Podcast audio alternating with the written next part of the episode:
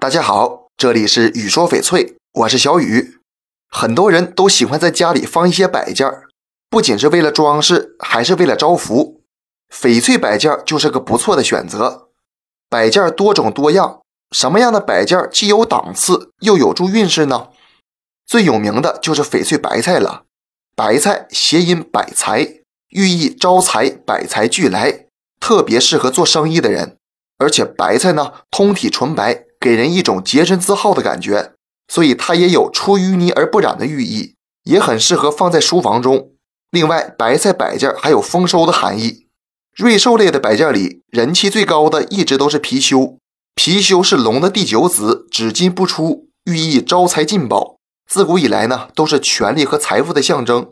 而且它长相凶猛，也有镇宅辟邪的作用。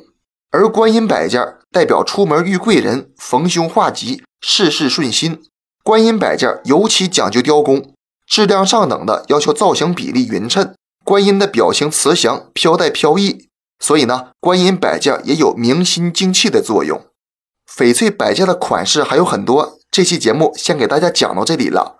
小雨呢，每天都会在朋友圈更新精美、性价比高的翡翠，大家感兴趣的话，可以来我朋友圈逛逛，通过主页就可以找到我。